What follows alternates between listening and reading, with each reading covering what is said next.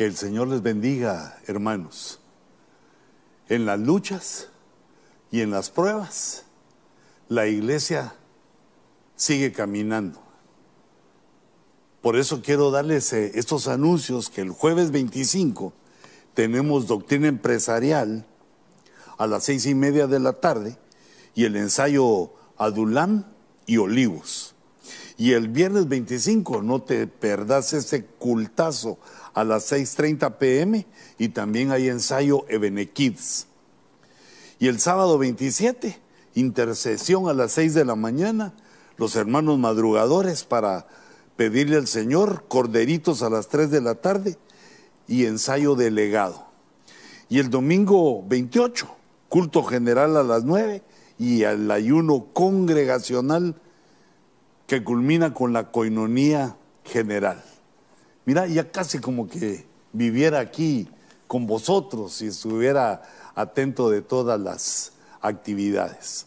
Que el Señor bendiga las actividades y los anuncios de la iglesia y traiga una multiplicación en el crecimiento espiritual y el crecimiento numérico.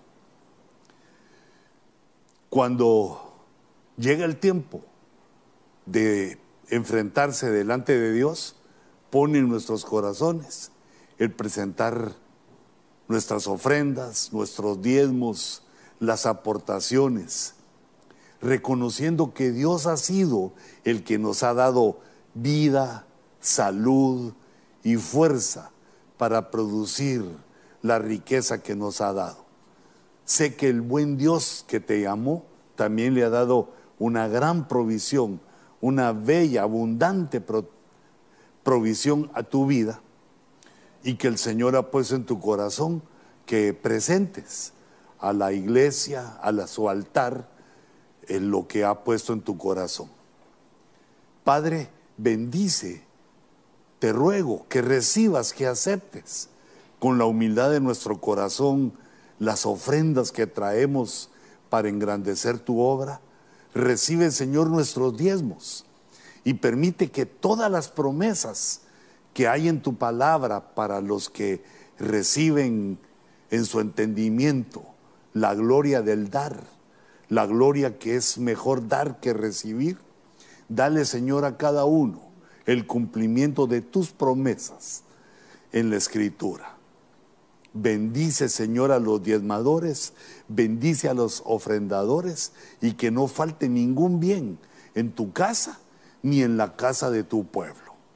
En el nombre poderoso de Jesús, bendigo las ofrendas. Amén. Y amén. Gracias hermanos por eh, recibirme, gracias eh, por estar eh, siempre dispuestos a escuchar la palabra. Yo he estado interesado en el libro que escribió el rey Salomón que se llama Eclesiastés. este libro pues es muy denso de sabiduría, de principios fundamentales, de conocimiento maravilloso, la experiencia y la sabiduría que Dios le dio a Salomón eh, pues la podemos ver de esa manera presentada eh, en gran parte en este libro, eh, que su nombre significa el predicador, el maestro. Y por eso, leyéndolo, extraje lo que llamé las perlas del predicador, principios de vida que nos pueden servir de una manera maravillosa para edificar nuestra familia, para saber cómo comportarnos en todas las áreas que cubrimos cuando llega el amor a nuestro corazón y encontramos a la dulce chica que va a ser nuestra compañera de toda la vida y nos casamos. Pero nosotros contraemos matrimonio, pero no, no estamos, nunca nadie está preparado para eso porque es, eh, es un pacto eh, de toda una vida, de toda la vida. Por lo tanto, Dios le ha puesto trabajos, funciones que son de, mucho alcance, de mucho tiempo.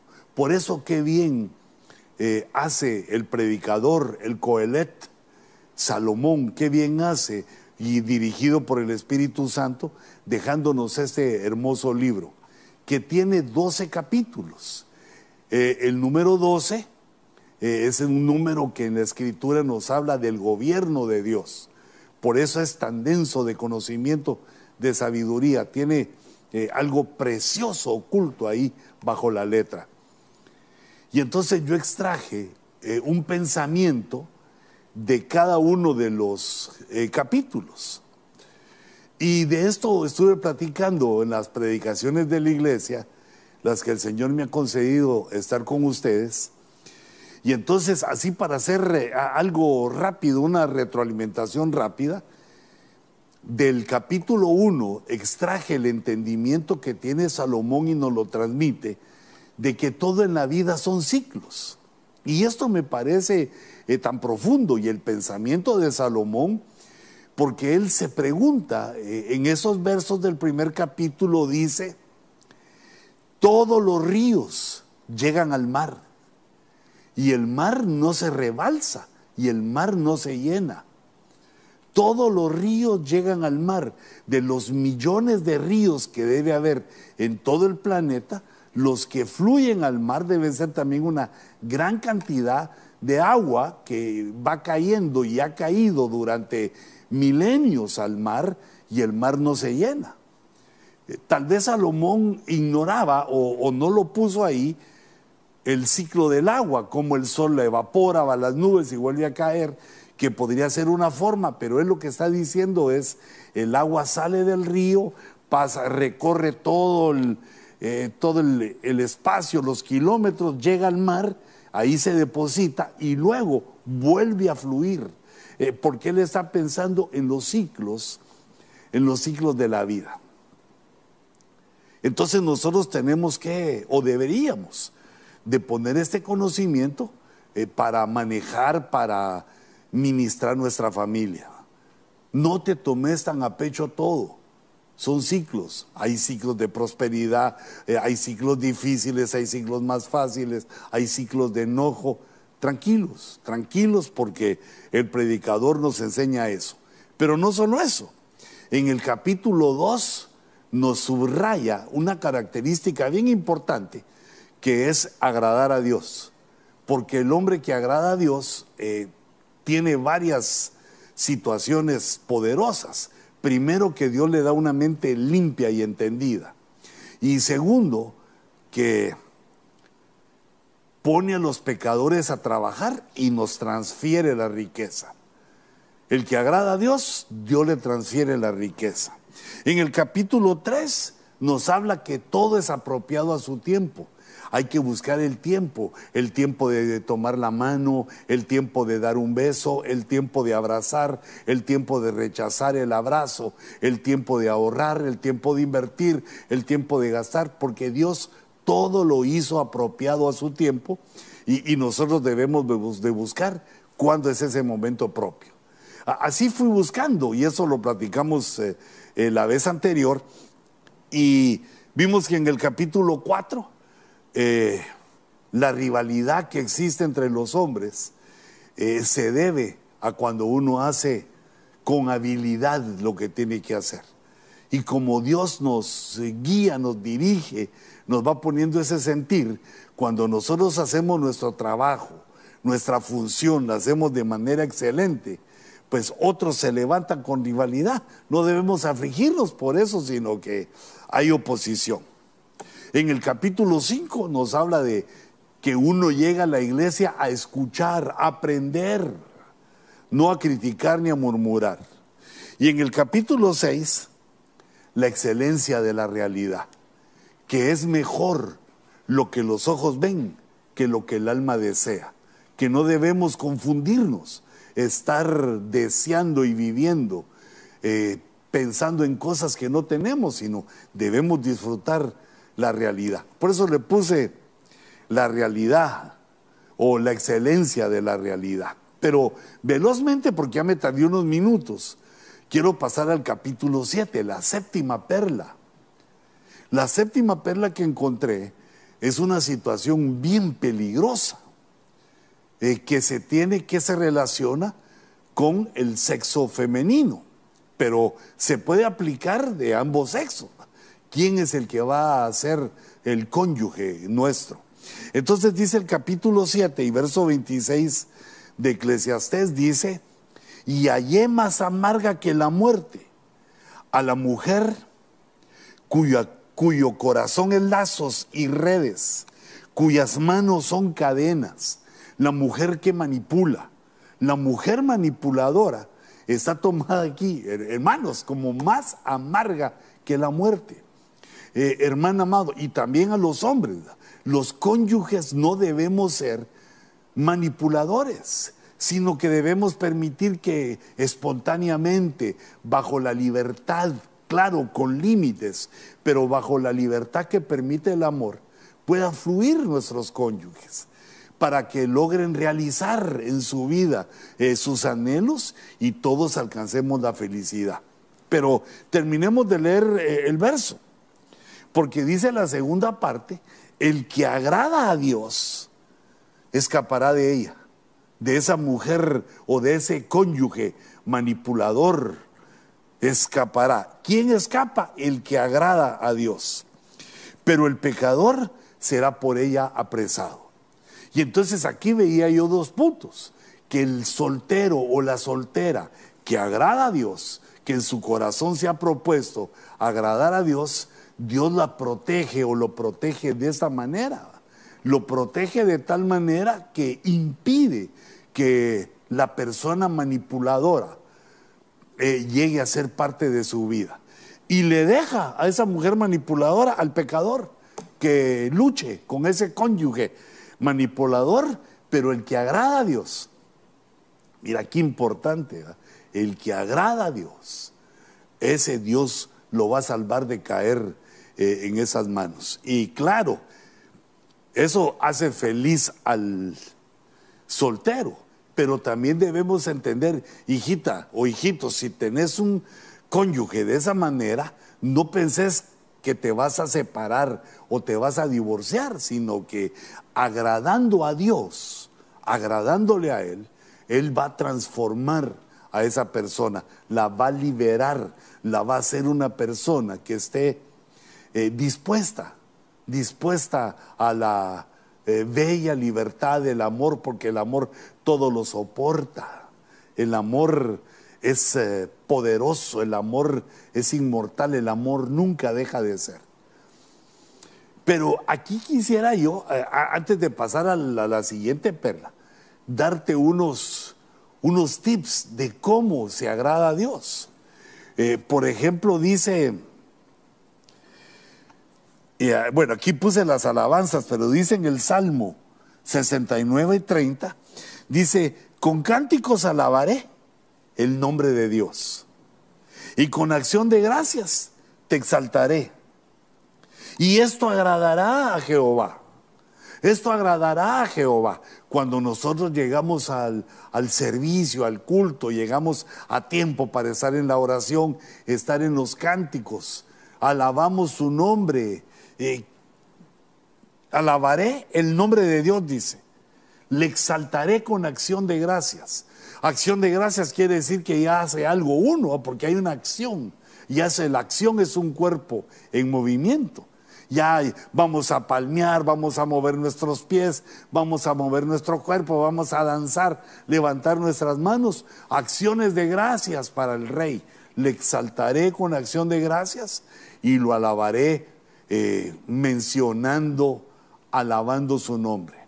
Y entonces en el verso 31 confirma, dice, y esto agradará al Señor más que el sacrificio de un buey o de un novillo con cuernos y pezuñas.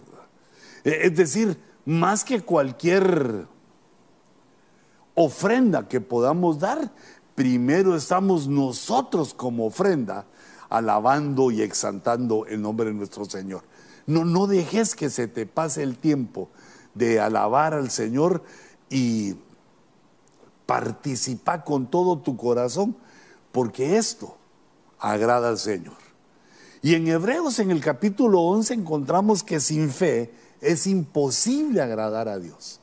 Esto quiere decir que hay que, hay que creerle a Dios, Hay que creer en sus promesas, en su palabra, sabiendo que el buen Dios las va a cumplir, porque Él no es hombre para mentir, Él no necesita ni lo, ni lo hace, ni nos miente, ni nos engaña, sino que Él juró por sí mismo que nunca nos iba a abandonar.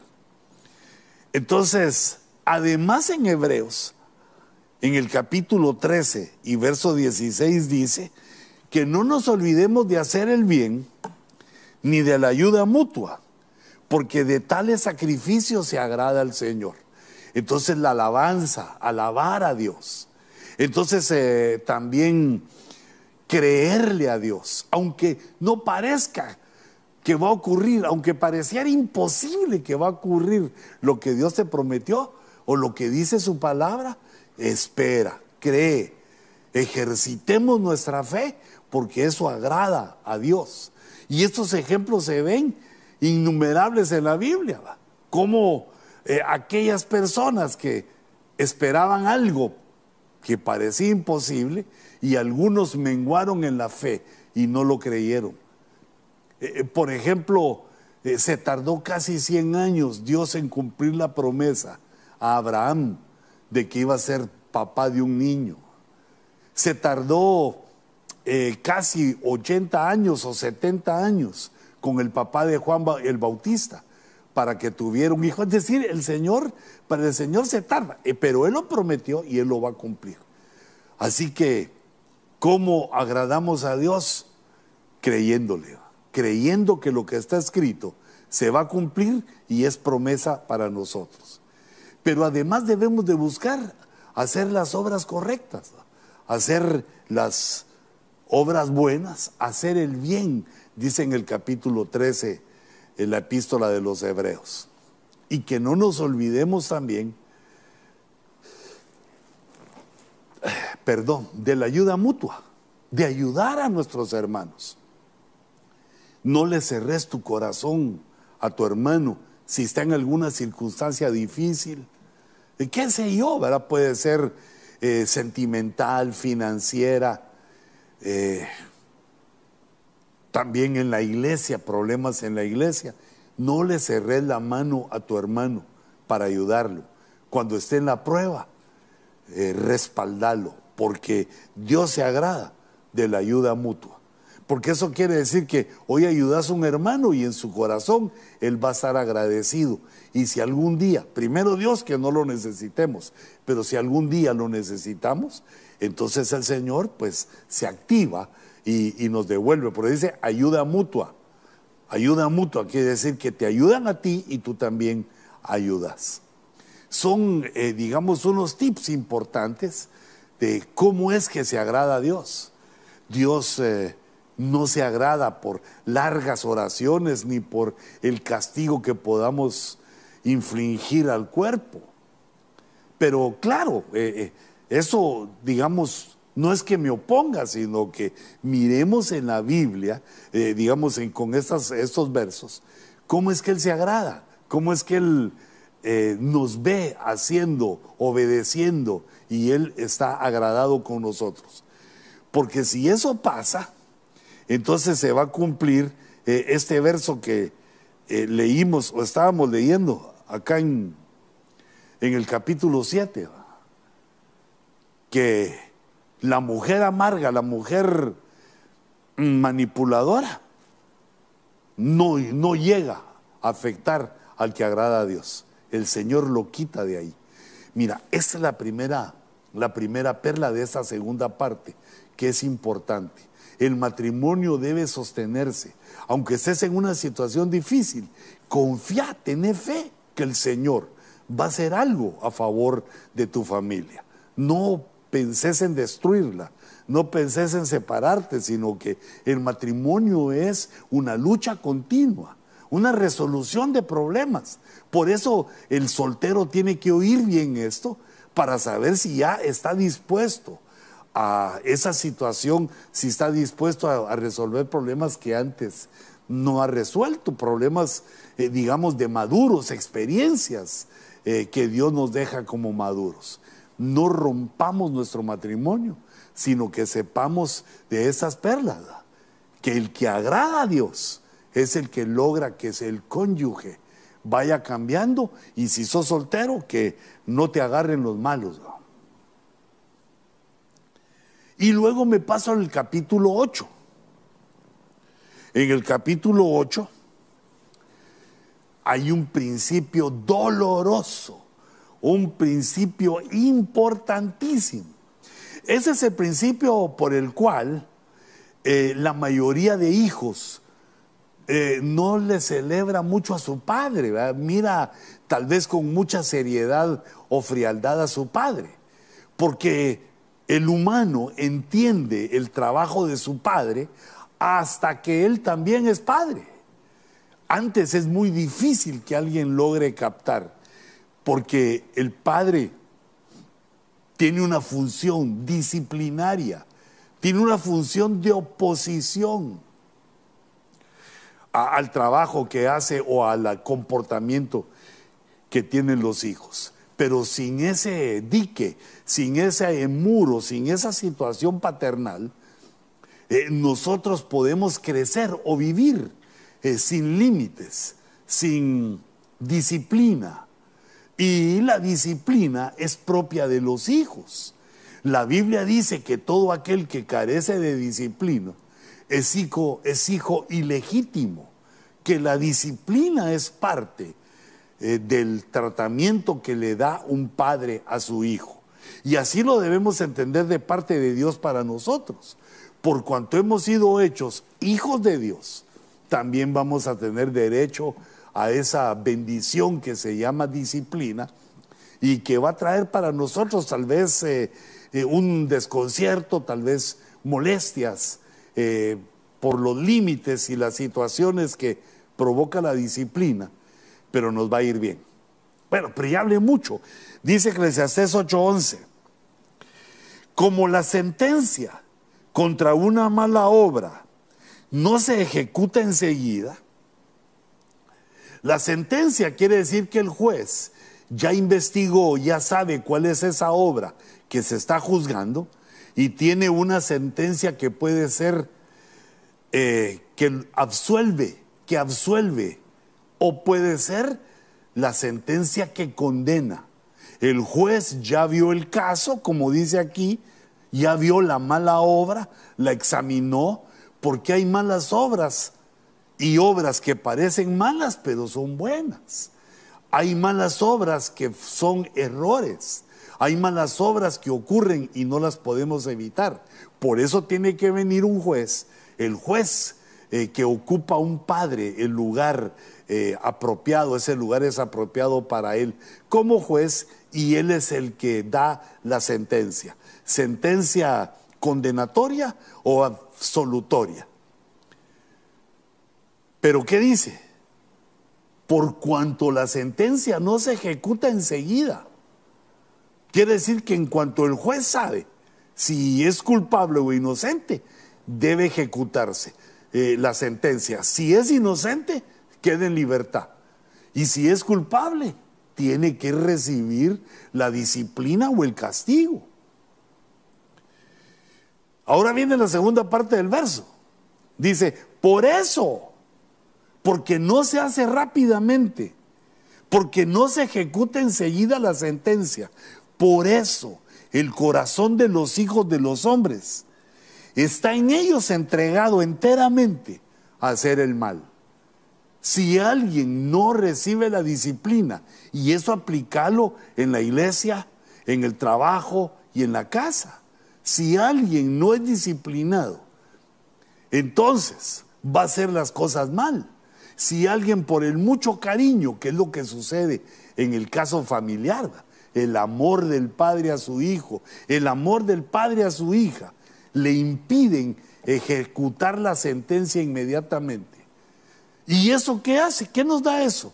¿Qué ocurre con eso? El corazón de los hijos, de los hijos, dice aquí, el corazón de los hijos de los hombres, se entrega enteramente al mal. Qué impresionante esto. La disciplina es una herramienta, eh, digamos, paternal y maternal, es una herramienta que Dios nos da para la educación y la conducción de nuestros hijos, que es, eh, eh, digamos, sensato, es sabio utilizarlo y debemos aprender a irlo utilizando en los tiempos. No se ejecuta la sentencia igual cuando los hijos eh, son pequeños o más grandes o, adolescentes o ya son hombres. Y de la misma manera que no es la misma sentencia de los hijos que de las hijas. Estamos encargados nosotros como padres de aprender ese equilibrio y efectuarlo por amor a ellos, para que el corazón de ellos no se entregue totalmente al mal. La generación de hijos que no reciben esta disciplina, la sentencia o el castigo sentenciado por sus padres por las obras malas que hacen, entonces como no tienen esa disciplina, ese dolor, ese sufrimiento, siguen entregados a hacer el mal. Entonces esta segunda perla es importante. Eh, hermanos, aunque nos duela, aunque eh, choque el amor con nuestros hijos, nosotros debemos corregirlo. Las obras que hagan cuando son obras malas, debemos investigarlas para dar un veredicto correcto y ejecutar la sentencia inmediatamente. Eh, entonces, la séptima perla era agradar a Dios. La octava es la disciplina. La disciplina uno no la valora hasta que es adulto. Pero ejecutémosla porque es eh, eh, el consejo de la palabra de Dios. Pero veamos la, sería la novena, la novena perla que encontramos es en el capítulo 9. Eh, y es que debemos de conocer que hay una cosa que se llama el tiempo malo. El tiempo malo es una experiencia que tenemos todos los humanos. Pero miremos qué dice el verso 12 del capítulo 9. Dice, porque el hombre tampoco conoce su tiempo. Es cosas que ignoramos, cosas que ignoramos. No conoce su tiempo. Como peces atrapados en la red traicionera y como aves apresadas en la trampa. Mira, nos compara aquí el Señor con animales, con el pez que no ve, que cayó en la red del pescador, como el ave que no se da cuenta, que cayó en la trampa del cazador somos apresados en las trampas. Son trampas de la vida, son circunstancias de la vida. Dice, así como los peces, así como estas aves, los hijos de los hombres. Así son atrapados los hijos de los hombres en el tiempo malo. Entonces, hermanos, no nos podemos quitar de esto. Todos en nuestra vida tenemos tiempos malos. Tenemos que luchar contra los tiempos malos y no nos debemos dejar vencer eh, por esos tiempos malos. Dice la escritura en los proverbios en 1.17, dice que si el ave, de los peces no dice esto, pero dice que si el ave logra ver que el cazador pone la trampa, no cae en ella. Mira, mira qué tremendo. Si ve el ave, tiene la inteligencia suficiente que si ve que le pone la trampa, no cae en ella. Aunque le pongan manjares que le gusten, él no va a ir a comérselos, aunque tiene ganas, pero no va a ir a comérselos porque sabe que es una trampa. Vio cuando se la pusieron. Entonces, hermanos, si nosotros somos más que las aves, somos mayores que las aves, en inteligencia, en conocimiento, en todo. Somos más que las aves. También debemos conocer las trampas de la vida para no caer en ellas. Mira, dice la escritura, nos da consejos, que en los malos tiempos, dice Eclesiastés, el que guarda el mandato real no experimenta ningún mal. Y el corazón del sabio conoce el tiempo y el modo. Eh, entonces, el obedecer, el estar en sujeción, el aprender a obedecer a las autoridades nos evita de grandes males, incluyendo el tiempo malo. Y Dios nos va dando la sabiduría para que sepamos cuándo va a llegar el tiempo o cuando se acerque el tiempo. Cuando va acercándose el tiempo malo, nos da el entendimiento para conocerlo y, y además el modo, es decir, la forma de sortearlo, la forma de evitarlo. ¿Cómo se procede? ¿Cómo procede el hombre en los tiempos malos? Pero digámoslo así mejor, ¿cómo procede el Hijo de Dios en los tiempos malos? Pues debe proceder con sabiduría. Se conoce el tiempo y la forma de proceder es que uno se sigue sujetando. Aunque el tiempo es malo, uno sigue obedeciendo a quien le debe obediencia. Eh, también en el tiempo malo dice la escritura que uno debe callarse porque cuando está uno lleno de presiones, dice cosas insensatas o puede llegar a decir cosas insensatas. Entonces el profeta nos enseña que en el tiempo malo uno se calla. Y en el Salmo 37 dice, el Señor conoce, el Señor conoce los días de los íntegros y su herencia será perpetua. Aquí toma unos, unas personas que son, son hijos de Dios, son creyentes y son íntegros. E, eso quiere decir que actúan correctamente con integridad. Lo que reciben del Espíritu, así vive su alma, así piensa su alma y también así vive su cuerpo. Pero en el siguiente verso, en el verso 19, dice, no serán avergonzados en el tiempo malo. Los íntegros no serán avergonzados en el tiempo malo y en días de hambre se saciarán. Como Elías, en días de hambre, pan y carne. Esa es una promesa que nos hace Dios por cuanto el tiempo malo nos agarra como los peces en el mar que van nadando y de repente se encuentran con que hay una red y quedaron atrapados. Sí, así es el tiempo malo, como peces o como aves atrapadas. Pero aquí nos da el Señor una salida, permanecer en silencio, eh, obedecer el mandato, ser obedientes no solo a Dios, sino, sino que a nuestras autoridades. Y eh, esa última, que es por demás interesante, la del Salmo 37, mantenernos en nuestra integridad, mantenernos íntegros. Eso es lo que le dice la esposa de Job cuando lo ve enfermo, cuando lo ve sufriendo, cuando lo ve sin dinero, cuando ve que la vida se destruye, aparentemente estaba destruido.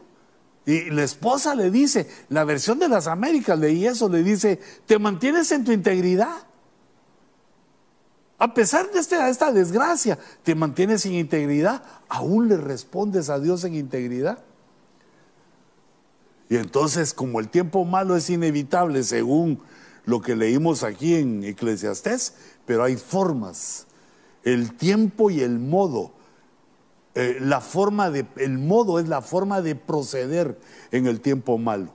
No te vayas de para atrás, no te alejes de la iglesia, no termines con tu matrimonio. No, no, no, no, no, tranquilo. Busca tu proceder, la forma correcta de proceder y esperando en Dios como Job se mantuvo en su integridad, adorando, alabando a Dios, se mantuvo y la prueba pasó y le dieron el doble de lo que tenía antes. Aleluya. Entonces, ¿cuál sería la tercera perla? El conocimiento. El conocimiento de que hay una cosa llamada tiempo malo. Pero lo podemos y lo debemos soportar, hermanos. Aguantalo, eso es para todos. E, eso es ser uno, siendo uno cristiano o no, siendo soltero siendo casado, siendo rico, siendo pobre, siendo viejo, siendo joven. Pero dice que el sabio sabe el tiempo. Por eso nos da Dios este conocimiento, para saber el tiempo y luego el modo. El conocimiento de la escritura nos enseña la forma de proceder ante esa situación. Bueno, veamos la siguiente eh, perla que está en el capítulo 10. Esa es otra perlaza que tiene el libro de Proverbios. Dice, si la ira del gobernante se levanta contra ti, ah, si tu jefe se enoja contra ti, si el pastor se enoja contra ti, si el apóstol se irrita contra ti, si la policía se enoja, cualquier autoridad, si la ira del gobernante se levanta contra ti, no abandones tu puesto, resiste, quédate donde estás, no abandones tu puesto porque la serenidad suaviza grandes ofensas. No es que uno nazca sabiendo eso. Lo que le ocurre a la mayoría de personas es que eh, el jefe en la oficina se enoja y renuncia y se va. Y el jefe pues va a conseguir a otro. Y, el que se enojó tiene que ver cómo consigue otro trabajo. Y no debes estar tan seguro si te vas a conseguir un trabajo mejor porque no te está cambiando Dios, sino que la ira, eh, el motivo de choque, esta, esta situación con el jefe te está haciendo enojarte y estás tomando una decisión bajo enojo. No, mira lo que Dios quiere que aprendamos. La serenidad. Sereno, moreno calmado, venado, tranquilo. Ya no me salió el resto del verso. Espérate, el que se enojó es el otro. Tú sostenete porque esa paz, esa serenidad, esa forma correcta en que recibís la ira suaviza las ofensas. Esa me pareció muy, muy interesante esta perla del capítulo 10. ¿Por qué? la mayoría de nosotros, de los... Em, creo que somos los latinos, todos los latinos, somos muy apasionados y muy bravos. Digo yo, pues no sé si te pasa a ti también eso, pero, pero yo creo que puse aquí algo que examiné. Sí, mira en la pantalla el mismo verso, en la versión Dios habla hoy dice, si el que gobierna se enoja contigo, no pierdas la cabeza, no tomes decisiones apresuradas. No pierdas la cabeza quiere decir no te descontroles, no te desequilibres. La, la, versión Dios habla hoy nos habla de que todo está aquí, nos recuerda que en nuestra mente eh, está toda la situación que estamos gobernando y viviendo de la realidad. No perdas la cabeza, no te apresures. El remedio, mirad qué medicinal es este, este verso y esta perla. El remedio para los grandes errores es tomar las cosas con calma. Cuando uno se apresura, lo que hace es empeorar las situaciones si te apresuras a hablar, te apresuras a contestar, si te apresuras a tomar decisiones o actitudes. Perder la cabeza. Y entonces ya no hayas el remedio. El remedio para los grandes errores. Las cosas con calma. Tomemos las cosas con calma. Y esto, eh, digamos, este verso lo tenemos que aplicar en la casa. Hermana, cuando tu esposo se enoja, te regaña. Mira el consejo de aquí, porque tu esposo, hijita, es tu autoridad. No, te la puse yo, te la puso Dios. Así nos organizó y nos ordenó Dios. tu marido es tu autoridad, si la ira del gobernante, si la ira de tu marido se levanta contra ti, no abandones tu puesto. No seas como aquellas mujeres de que eh, el marido le dice, pues váyase, porque está enojado, váyase a su casa, váyase de aquí. Y hacen su maleta y se van. No, tú sos la ama de casa, tú sos la dueña de esa casa, de ese nido.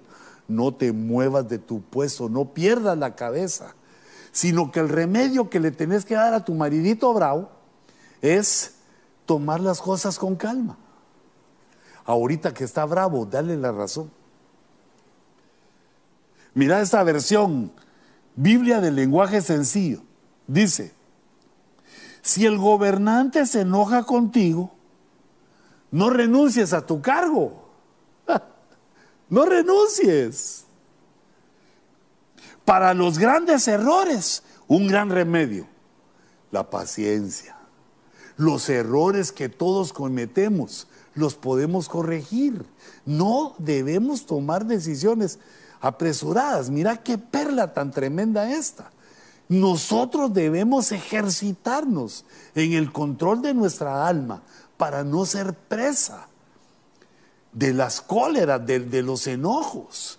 Para eso Dios nos ha dado un espíritu de dominio propio. Solo tenemos que buscar, ejercitarnos, que cuando viene la situación, nosotros aprendemos a responder por medio de ese remedio que es tomar las cosas con calma, la paciencia, no perder la cabeza.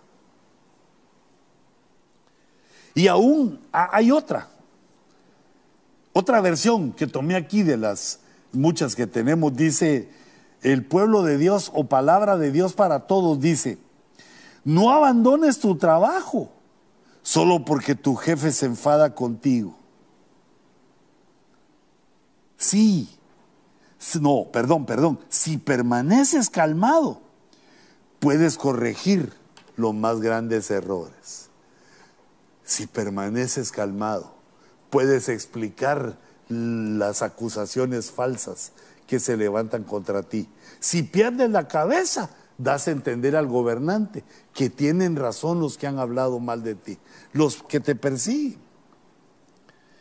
Si permaneces calmado, puedes corregir los errores. Entonces, hermanos, el consejo es no abandones tu puesto. Si te regañan en la iglesia porque hiciste algo, te dieron un privilegio y no lo hiciste bien, no, era del gusto, no, no estaba adecuado para la persona que es tu autoridad, tómalo con calma. Permite que te enseñen. No, no te enojes, no dejes tirado tu privilegio, porque nosotros no servimos al hombre, sino servimos a Dios. No dejes tirado tu privilegio, sino que con calma, paciencia, mira cuál es el error y lo corriges, procurando agradar a, tu jefe, a tu autoridad. No seas arrebatado, pero no, mejor no así, sino que no seamos arrebatados. si no experimentamos estas situaciones, nunca logramos tener un dominio propio. Y la Biblia dice que Dios no nos dio espíritu de cobardía, sino que nos dio espíritu de dominio propio. Ya lo tenemos. Solo es de ejercitarlo en estas situaciones que nos menciona la Escritura. Otro Ay, perdón, quiero ver por dónde me quedé. Ah, en el 10. Dice, qué rápido me acabo yo las perlas, te dan ganas de saborearlas más tiempo, pero eh, también pues el tiempo corre. Digamos, en el capítulo 11 ocurre o surge otra perla tremenda. E, esas perlas quiere decir que son cosas que ignoramos nosotros y que van a traer bien a nuestra vida. Eh, es como que cumplen la ley de la siembra y la cosecha. Lo que nosotros sembramos, eso cosechamos. Entonces, este verso que escogí dice, echa tu pan sobre las aguas. Echa tu pan sobre las aguas. Pero el pan es para comer. ¿Por qué lo vas a echar sobre las aguas? Las aguas se lo van a llevar. Y dice que después de muchos días lo hallarás. Echa tu pan sobre las aguas. Eh, la idea, ¿va? porque después de muchos días va a regresar a ti. Lo vas a volver a tener cerca de ti. El pan nos habla del alimento. El alimento es una necesidad diaria en nuestra vida. El que no toma alimento se muere. El pan tipifica eh, el elemento que nos da vida. Y el pan se consigue con dinero. El pan no se puede obtener de otra manera más que con nuestro trabajo, nuestra responsabilidad y pagando el pan que ponemos sobre nuestra mesa, el pan que nos comemos. Entonces el concepto de esta perla, de esta perlaza, es que nosotros debemos poner el dinero a correr. No lo debemos retener. Ese es un principio que nos habla de generosidad. E, es algo parecido a la ayuda mutua. Y dice en el resto del verso, dice, reparte tu porción, está hablando del pan, está hablando del dinero, reparte tu porción, lo que ganaste con tu trabajo, repártelo con siete o aún con ocho. ¿Ah? Reparte, comparte, pon tu pan sobre las aguas, que fluya con los otros. Las aguas en la Biblia, en Apocalipsis 17, dice que las aguas tipifican pueblos, naciones y lenguas. Entonces apliquémoslo aquí, que las aguas tipifican gente. Reparte tu porción, pon de lo que Dios te da ayuda a los otros, reparte, aquí bastante, entre siete, pero no está contando aritméticamente eh, Salomón aquí de uno, doce, contar siete para compartir, sino que el siete es un número que nos habla de perfección. Es decir, que uno busca dónde poner eh, esa parte de nuestra porción para que otros también puedan comer ese pan. Eh, siete es perfección y el ocho nos habla de un reinicio. Reparte tu porción con siete o con ocho porque, mira la razón, porque no sabes qué mal puede venir sobre la tierra. E, esa también se puede conectar al tiempo malo. El generoso Dios le da. Vuelve a hallar el pan que dio, que repartió. Lo vuelve a hallar cuando viene el tiempo malo.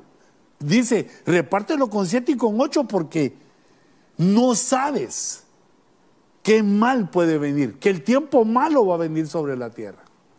Entonces es una de las formas con las cuales Dios nos enseña a prosperar, a estar siempre prósperos, aprender a compartir, aprender a echar nuestro pan sobre las aguas. Y por eso aquí hay niveles. A la primera que tenemos que saciar o a los primeros que tenemos que saciar es a los de la casa. Primero, hijito, tu esposa. Hijito, si sos soltero, tu mamá o los que viven en la casa. Primero en la casa. Y luego ya viene eh, el, el, siguiente orden, las personas que son nuestros familiares, personas conocidas, amigos. Pero la generosidad es una perla que no se ve en el momento, pero cuando viene el día malo, brilla, surge.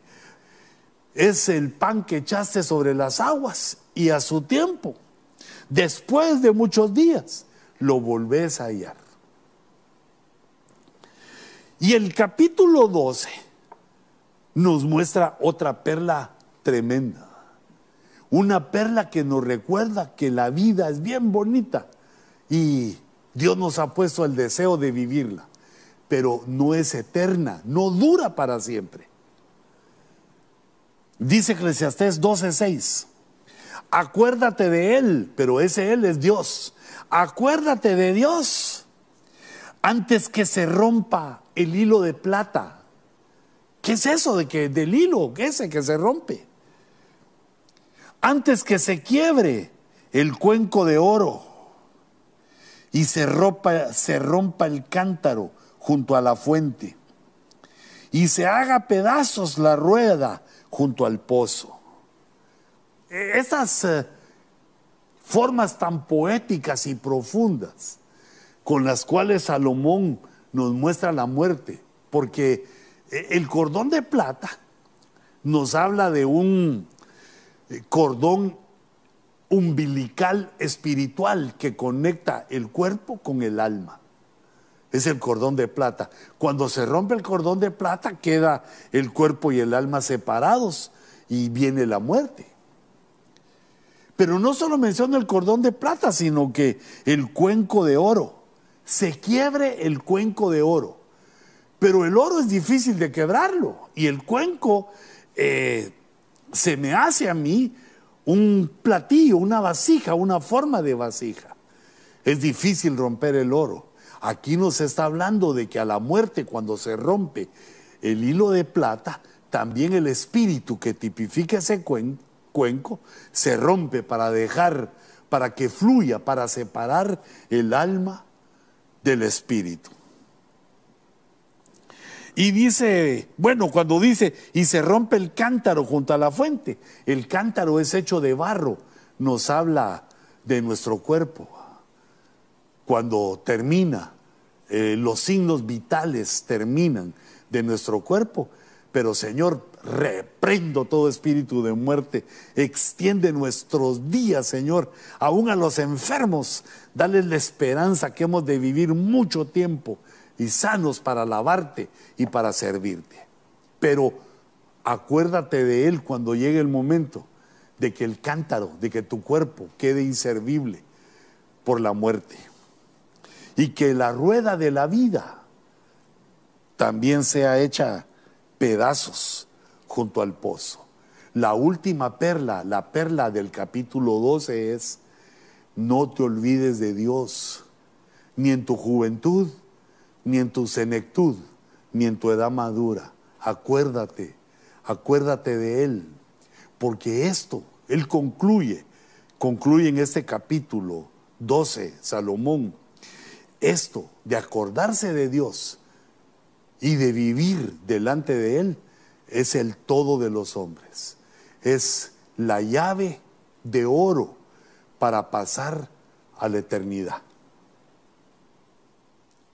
Y entonces, hermano, yo hice una, yo le digo un dibujito, pero no es un dibujito, sino que es un diseño. Hice un diseño para eh, recordarte de cómo quedan estas seis perlas, que es eh, el segundo tema, porque las seis primeras las vimos ahí en la iglesia, pero eh, las siguientes seis son, digamos, la número siete, en el capítulo siete de Eclesiastés. Dios nos libra de la mujer peligrosa. Dios nos libra de la mujer peligrosa. Y en el capítulo 8, la disciplina le va a servir a nuestros hijos. La disciplina va a ser una herramienta para llevar a nuestros hijos al bien. Aunque nos cobra lágrimas, pero va a ser la forma de llevar a nuestros hijos y a nuestros cónyuges, a todos los que están bajo nuestro techo, por el sendero correcto.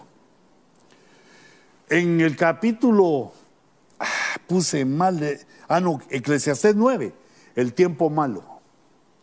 El tiempo malo que sobre, sobreviene sobre todos los humanos.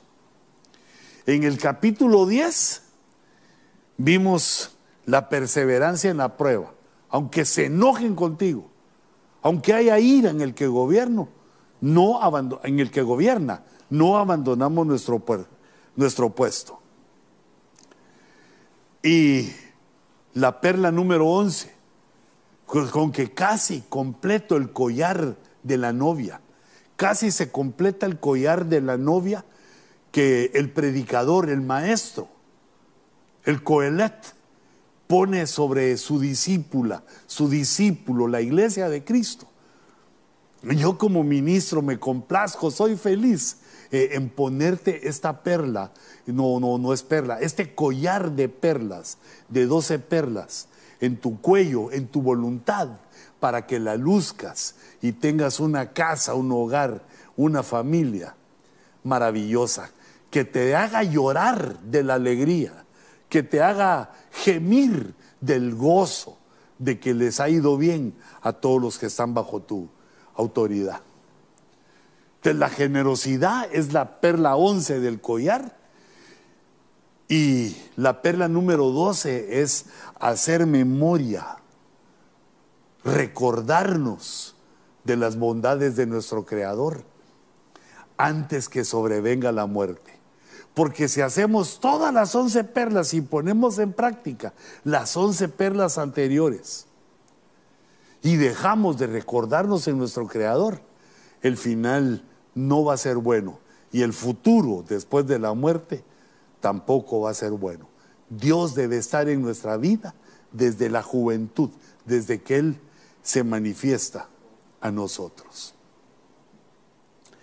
Padre, en el nombre de Jesús, Señor, que este adorno para la iglesia, este collar, este bello adorno en el cuello de tu iglesia, que es capacitada, que está siendo invencible, que tú la estás formando poderosa. Yo la adorno, Señor, para que te enamores más y más de su belleza. Señor, yo le pongo esta, este collar de doce perlas para que cuando nos veas como iglesia, seamos agradables a ti. Que podamos, Señor, con nuestras actitudes, agradarte y alcanzar, Señor, aquello para lo cual tú nos alcanzaste. Bendigo, Señor, a los que escuchan. Bendigo, Señor, a todo oído. Extiende, Señor, estos programas, estas palabras, para que todos aquellos que escuchen sean tocados y conducidos por tu palabra. Reciban, hermanos, la bendición por la autoridad apostólica que se me ha conseguido se me ha concedido, los bendigo en el nombre poderoso de Jesús. Y bendigo a tu cónyuge, a tu familia, tu casa, tus finanzas y tu vida. Gracias Señor, lo recibimos luciendo nuestro collar de perlas espirituales. Amén. Y amén. Que el Señor les bendiga y les guarde.